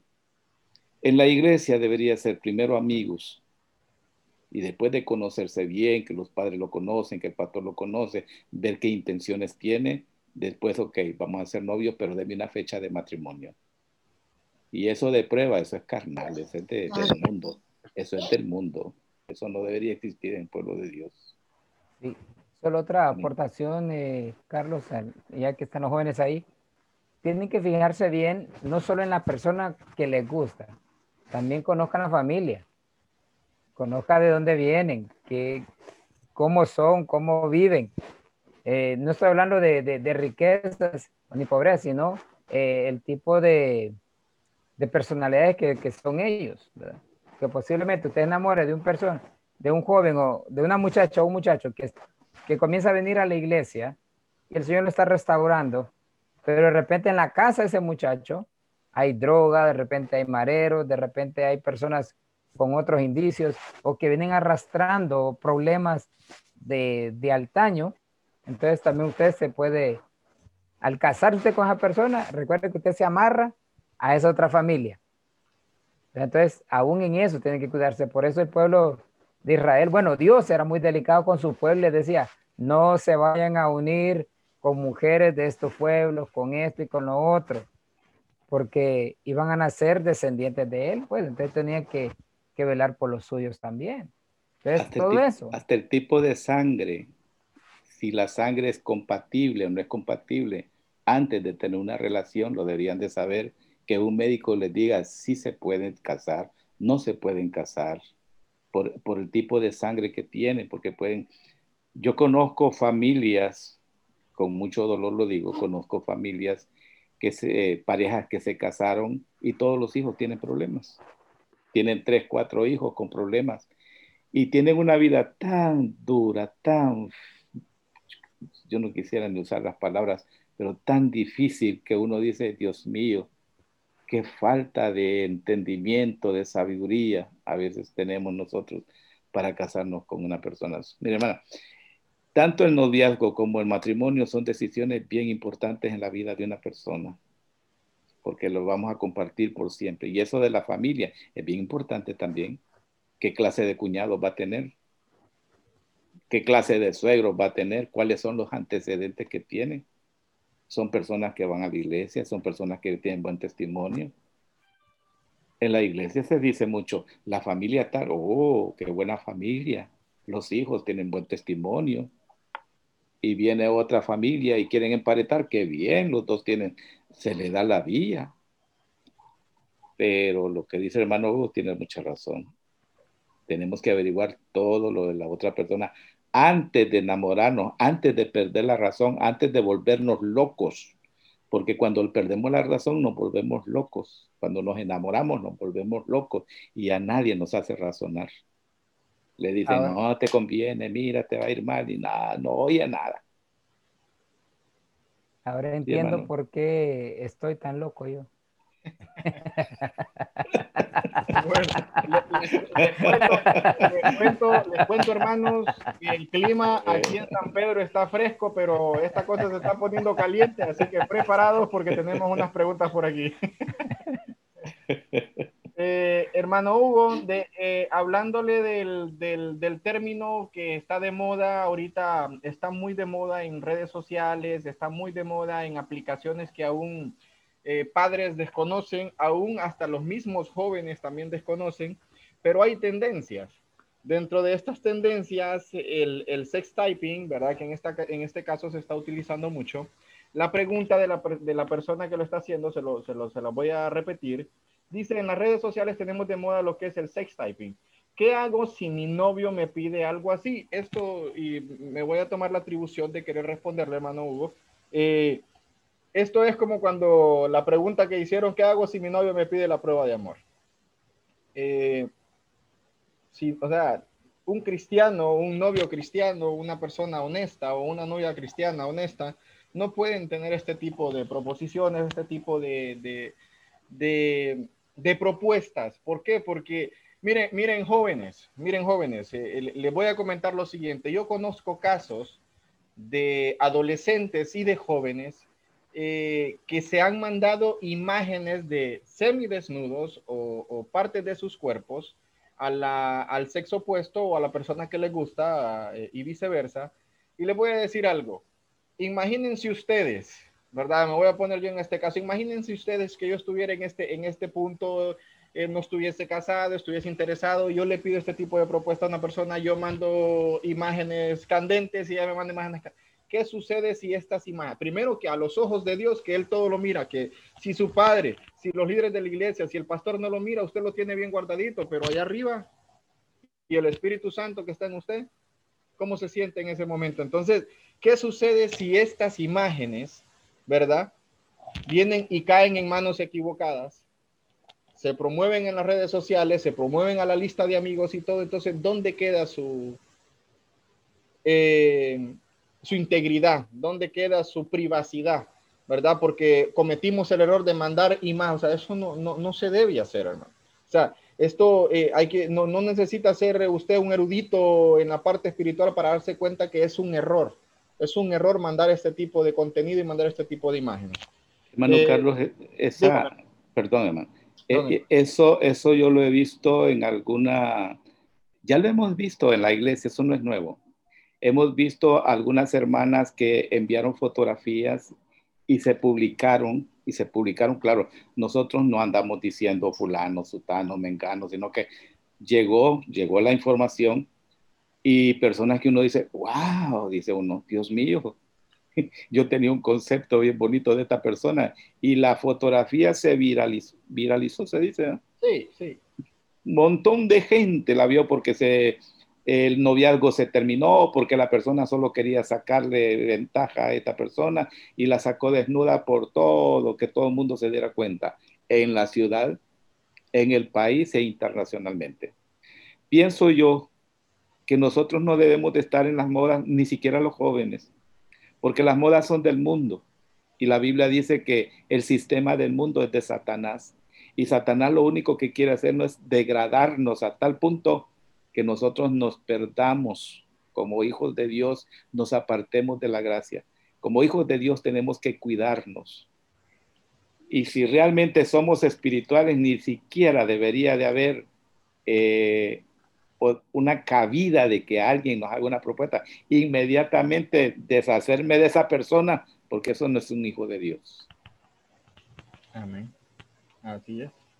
Y, y recuerden que hay palabras que están en inglés, porque lo que estás, eh, lo que estás hablando son palabras en inglés. Entonces hay, quienes te dejan influenciar mucho por, lo, por el idioma, ¿va? Entonces, eh, y no es que yo creo que la persona, como tú decías, Carlos, no es que ignora lo que está pidiendo. De repente lo que quiere es que si estamos de acuerdo en que lo hagan, pero rotundamente es un no. Rotundamente es un no. Gracias definitivamente. Así es. Eh, pregunta siguiente, eh, ¿cómo debe ser el comportamiento de un noviazgo dentro de la iglesia o noviazgo cristiano? ¿Y cómo debe ser el comportamiento cuando uno se encuentra fuera del círculo de cristianos o solos? Bueno, solo recuerden que el Señor está con ellos ahí. Donde quieran que esté, el Señor está ahí con ellos. Y estaré con vosotros todos los días hasta el fin del mundo. Entonces siempre piensen, si están afuera del círculo, siempre piensen que Dios está en medio. Aunque no lo vean, pero Dios está viendo todo lo que uno se haga. Y cuando uno busca la santidad, creo que no anda buscando, ni tampoco tiende a buscar la tentación, ¿verdad? como este joven. Ah, la primera decías, ¿cuál era? La primera dice, ¿cómo debe ser el comportamiento de un noviazgo eh, dentro de la iglesia? creo que un noviazgo cristiano? ¿Cuál sería el comportamiento de un noviazgo cristiano? Bueno, creo que la vez pasada lo abordábamos con el hermano Roger también, que tocamos bajo este tema. Si ya, ya andan un noviazgo, Carlos, siempre he creído yo que ya cuando hay noviazgo ya va con mira a boda. Ya va con mira ya a casarse, pues. ¿Verdad? Por eso lo importante que decía hermano Roger, es bueno que se conozcan como amigos, como hermanos, eh, eh, conozcan bien sus, ¿verdad? Ya cuando ya tomen un paso serio, que es andar un noviazgo, el comportamiento de ellos, de ellos debe ser serio y en santidad a la vez también. Una vez dijo el pastor, dijo el pastor esta palabra que nunca la olvidé yo.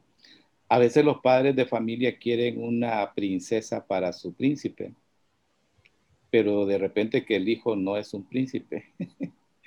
y a veces quiere quiere un príncipe para su princesa y a veces la hija no es una princesa.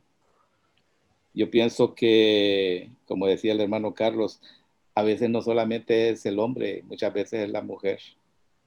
Que tiene que cuidarse, que tiene que estimarse. La mujer mucho más que el hombre, porque la mujer es más vulnerable a cualquier situación de estas.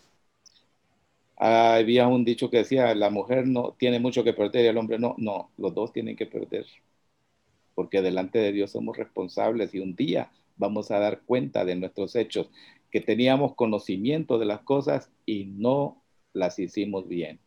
De eso vamos a dar cuenta a Dios, si verdaderamente somos hijos de Dios. Amén. Eh, me gusta, eh, me gusta la novia de mi amigo y yo a ella. Y yo a ella. ¿Qué debo hacer?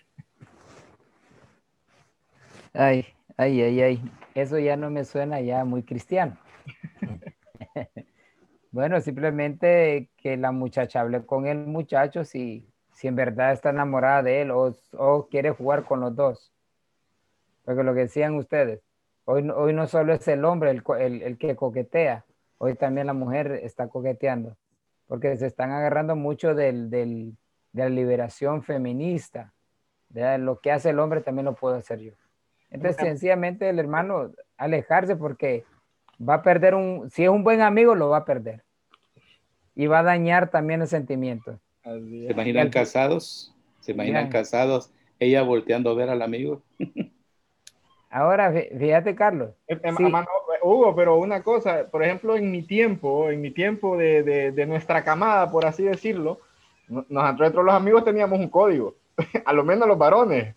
El código es de que la novia de mi amigo, ni, frita ni asada, pues, aunque sea muy bonita, pues. Pero era un código que en, mis tiempos era, era respetado. Ahora, ahora, como dice el hermano Roger, imagínense casar.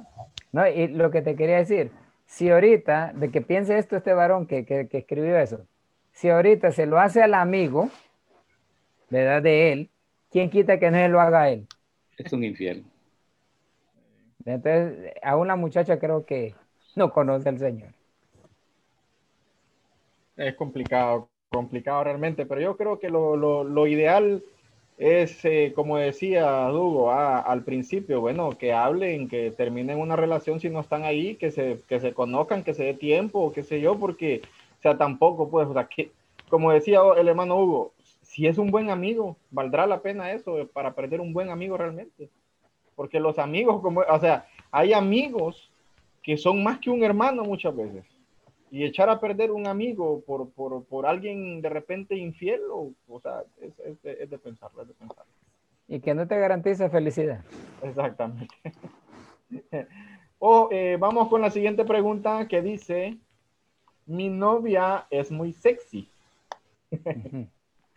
Yo quiero estar en santidad y agradar a Dios, pero muchas veces sueño con ella sueños sexuales. ¿Qué hago? Cambia de novia. No, pues él dice que está bonita la novia, hombre, ¿cómo la va a cambiar? Es, que, es que fíjate que dice eh, que, no sé, bueno, de repente él está viendo la forma en cómo ella se viste, porque dice, es muy sexy. Entonces, de repente muy apretada, de repente eh, enseña más de la cuenta. Ahora, el hombre es hombre, ¿verdad? Y lo que decía Pablo, es mejor casarse que estarse quemando y él ahí se está quemando. Eh, y, lo que debe hacer es ministrarse y ver qué está pasando. otra, otra cosa, mano, pongámoslo desde, la, desde, el otro, desde otro ángulo. Eh, posiblemente la muchacha, eh, por decirlo así, no se viste tan sexy todo, sino que tiene una belleza natural, ¿no? Y de repente, pues, como decía, tal vez es él el que se está quemando, y yo creo que mejor que busque casarse, ¿no? Porque como decía Pablo, como el que se está quemando, mejor que se case, ¿va? Ojalá tuvieran el, el, don de que, como uno decía, quedarse solo. Yo no tuve ese don, hermano. Yo tengo, ya voy a cumplir 14 años de casado y por eso me casé. Mi esposa me está regañando. Entonces, no comes. Hay, hay, que, hay que, como, como decía eh, el, el, bueno, mira, mirándolo del otro punto, Hugo, porque eh, ¿Qué tal si la muchacha de repente eh, se viste honestamente, verdad? Y todo, y de repente es muy, muy eh, de, de, bella apariencia y todo, y de repente es él el que está maquinando este tipo de, de, sueños, ¿no? Que de repente pensando en cosas, a veces también depende de, que hablaban la vez pasada, muchas veces miramos contenidos que incitan de repente en el momento de dormir al subconsciente a poder eh, eh, pensar este tipo o soñar este tipo de cosas, ¿no? Bueno, ahí habría lo que hablamos al principio, ¿qué puertas ha abierto él? Porque si ya está soñando, ya está pensando, eh, no quiero pensar que ya, este, ya comenzó a ver pornografía. Ahora se está imaginando a la novia. Y ahí ya, va contaminado, pues ya, ya va ya va con una mente que necesita ser liberada, porque si llega a casar con esta muchacha, eh, va a tener que ver cosas para motivarse o para excitarse, para llegar a una intimidad con su, con su, con su esposa. Porque son puertas bien tremendas, son puertas muy tremendas esas. Usted necesita ministrarse. Para mí que necesita ministrarse y hablar con un ministro. Hay una, hay una pregunta aquí, yo mm, voy a, voy a pensar que es una mujer que se refiere a una mujer. Dice, hay una muchacha en el colegio, bueno, sí, hay una muchacha en el colegio que me enamora y me regala cosas. Yo no sé, yo no sé qué hacer porque dicen que no debo discriminar. Soy una mujer. Para comenzar, que no le reciba nada porque se va a sentir con derechos la otra. Ve que está ahorita de moda también el, lesbianismo y el homosexualismo. Entonces, eh, si comienza a, Yo creo que se refería a ella con, el, con la parte que dice que no debe discriminar. Sí, pero momento, eh, es que hay una cosa es santidad y otra cosa es, es lo que el mundo está ofreciendo, ¿verdad? Porque aquí, aquí tenemos que tener mucho cuidado porque van a pelear los derechos. Tenemos derecho a ser felices, tenemos derecho a hacer esto. Sí, pero nosotros tenemos derecho a ser santos. Y el Señor nos llama a santidad, no a que le demos rienda suelta a la carne. Y aparte de eso, va en contra de, lo, de la naturaleza que Dios dejó hombre y mujer. Siento como que hay un hilito ahí, hay un hilito que, la conecta con la otra persona que no debería existir y que lo debería cortar cuanto antes, antes de que eso se desarrolle. Porque ya hemos visto también en el pueblo cristiano, le hemos visto eh, relaciones de mujer con mujer y de, eso es puro demonios. Nosotros, eh, son espíritus que se mueven, que se mueven. Y si le está poniendo atención y, si por respeto a, los derechos humanos que voy a, voy a tener que aceptar a una persona, disculpe, nosotros somos hijos de Dios. Nosotros podemos parar a una persona y usted puede parar un hombre, puede parar también una mujer. Y decirle, no, simplemente no, no quiero nada con usted y por favor ni se me acerque. Y eso no quiere decir de que le está quitando sus derechos, porque yo tengo derecho también a que nadie me moleste, principalmente del mismo sexo, porque yo no voy a aceptar eso. Y así de claro, definitivamente no aceptar una relación. Y, lo que decía, hermano.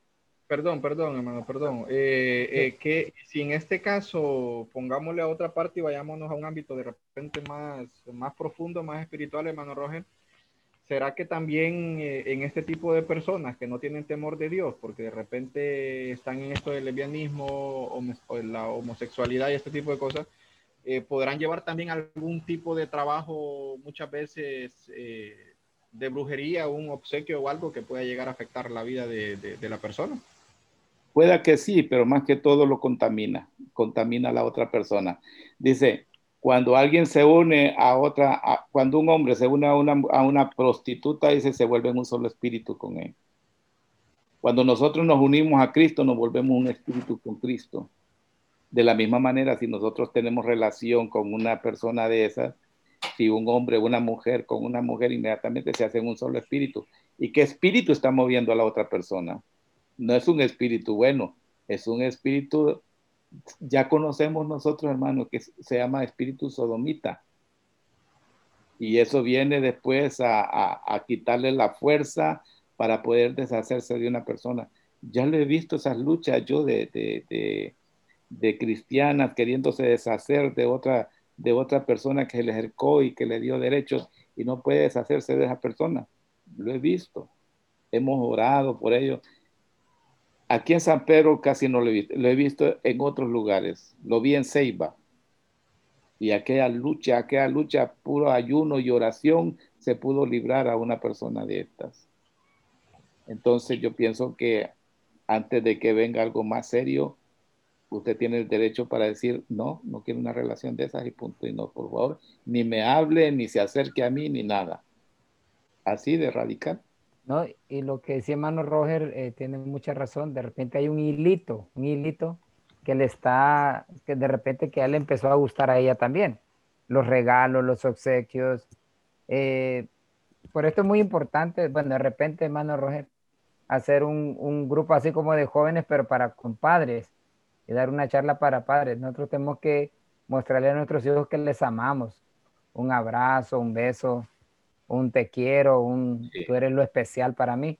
Para que, porque el no hacerlo nosotros, este tipo de personas son expertas en hacerlo. Exacto. Entonces se sienten amados por ellos, supuestamente. Es una atención que no, no la recibieron de sus padres, de su madre, de sus hermanos, ni siquiera de los novios lo recibieron. Y esta persona con, con, con esa atención se ganan, se ganan a la otra. Cuando acuerdan, ya están con las redes bien puestas y no pueden zafarse. Entonces, gracias a Dios que la pregunta estuvo ahí y nuestra respuesta es no tiene por qué corresponder, definitivamente. Así sí. Amén. Eh, ¿Qué caricias me son permitidas dentro del noviazgo? Me imagino noviazgo cristiano, no dice si cristiano o no, pero me imagino que noviazgo cristiano. ¿Qué caricias son permitidas dentro del noviazgo? Pongámosle cristiano. Que le masajee los pies. Que se los lave primero. Yo creo que ninguna, porque todas llevan a roce y, y no tiene que haber, eh, una cosa trae la otra. Una cosa lleva a la otra y termina en, en lo que no quieren hacer. Lo que decía Pablo, tomemos consejo lo de que Pablo escribe, lo bueno que yo quiero hacer no hago, sino lo malo que no quiero hacer. Entonces termina uno haciendo cosas desagradando a Dios. No sé, Mano Roy, ¿tendrá alguna? En mi tiempo habían, habían frases como, no caliente tanto el comal porque va a quemar.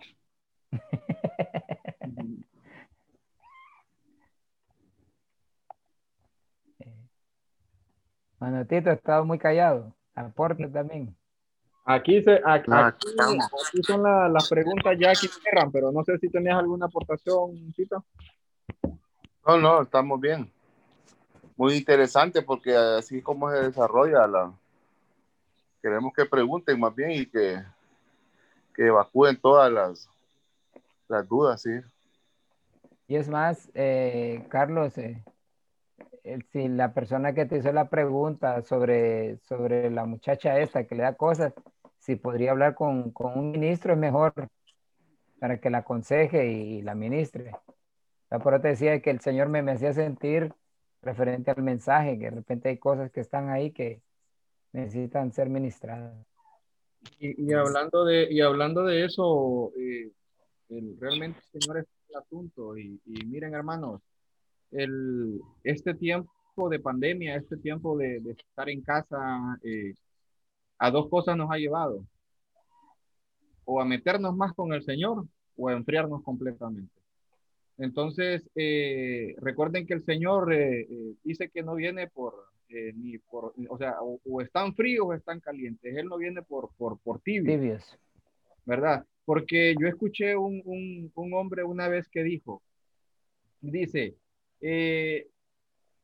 dice, no estoy, no estoy en, hablando de, hablando de fríos, estar en el mundo, no estoy muy frío porque eso es pecado. Entonces, pero no estoy caliente porque no estoy metido de lleno con el Señor, entonces me quedo en medio.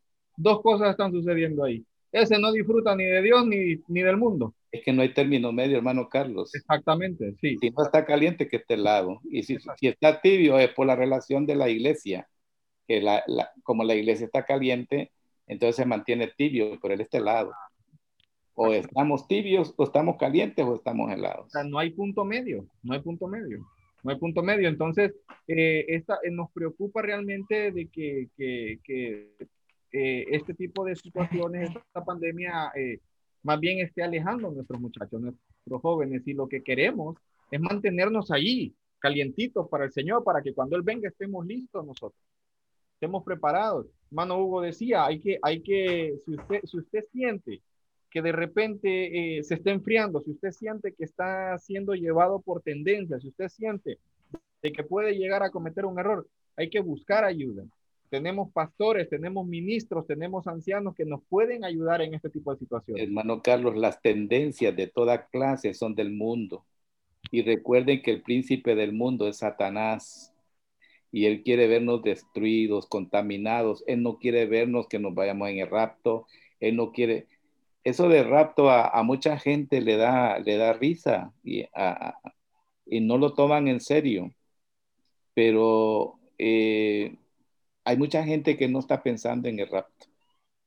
Y la gran tribulación está cerca, la, gran tribulación está cerca. Yo la veo venir pronto y no va a ser confite lo que nos van a dar. Así es. no le va a ser confite.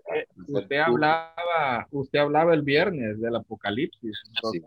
Bueno, a mí me encanta, los temas del Apocalipsis a mí me encanta, ¿para qué? Y, Ayer fue, Carlos. Sí, sí, por eso el viernes hablaba del Apocalipsis y, y la, realmente, hermanos, tenemos que correr.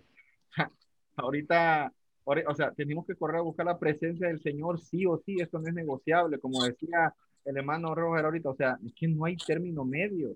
O sea, si está tibio es porque ha estado ahí calientito y, porque está de repente, pero, o sea, él se va a quedar porque el Señor no viene por tibios ni por fríos. Lo vomita de su boca, dice el Señor al tibio. Así dice la, el, Ay, jóvenes, como decimos nosotros aquí en, la, en el caliche San Pedrano, pónganse vivos. Esta cosa ya se vino. Esto no es un juego, hermano. Yo no sé, hermano Roger, fíjese que yo a veces me pongo a pensar, ¿se imaginan, ¿se imaginan ustedes? Iba a irse a la cama, a dormir, y de repente que en un abrir y cerrar de ojos el Señor venga y que usted se levante y no mire a su papá, su mamá, su familia y, y luego empiece a ver noticias y que en el mundo se, y esto ya se vino. Va a ser triste eso, hermano. Que Dios, Dios nos guarde, ¿no? hermanos, esto no es un juego. Esto no es un juego. Por ahí hay una película de eso, que todo el mundo se va y llega a la iglesia y encuentra al pastor ahí. y comienza a insultarlo porque tú me mentiste toda la vida, nunca me hiciste saber de que yo necesitaba vivir en santidad, tú vivías un evangelio demasiado blando, demasiado suave, nunca te gustó decir la verdad, por eso es que yo me quedé en esta tribulación y comienza a maldecir a aquel hombre. Tremendo.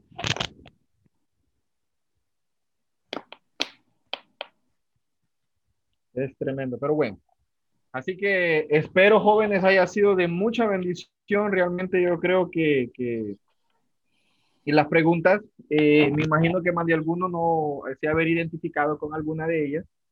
Y eh, sabemos que el Señor eh, de una u otra manera les, les ha contestado, ¿verdad?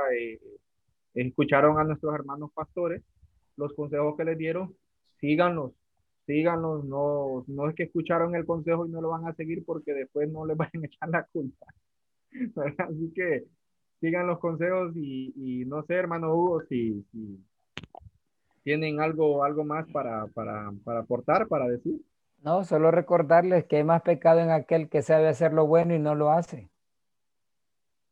Entonces, Mayor condenación hay, dice. Sí. Entonces, cualquier cosa, jóvenes, también está a la orden para servirles. A eso nos llamó el Señor, a servir. Gracias, gracias, hermano Hugo, siempre por estar ahí al pie de la bandera, ¿verdad? Agradecemos también al hermano Roger por estar aquí con nosotros, eh, dando de su tiempo también para poder escuchar a los jóvenes y poder también aportar. Muchísimas gracias, hermano Roger. Dios lo bendiga también por eso. So, bye. Dios, le bendiga. Dios le guarde. Gracias, bendiga.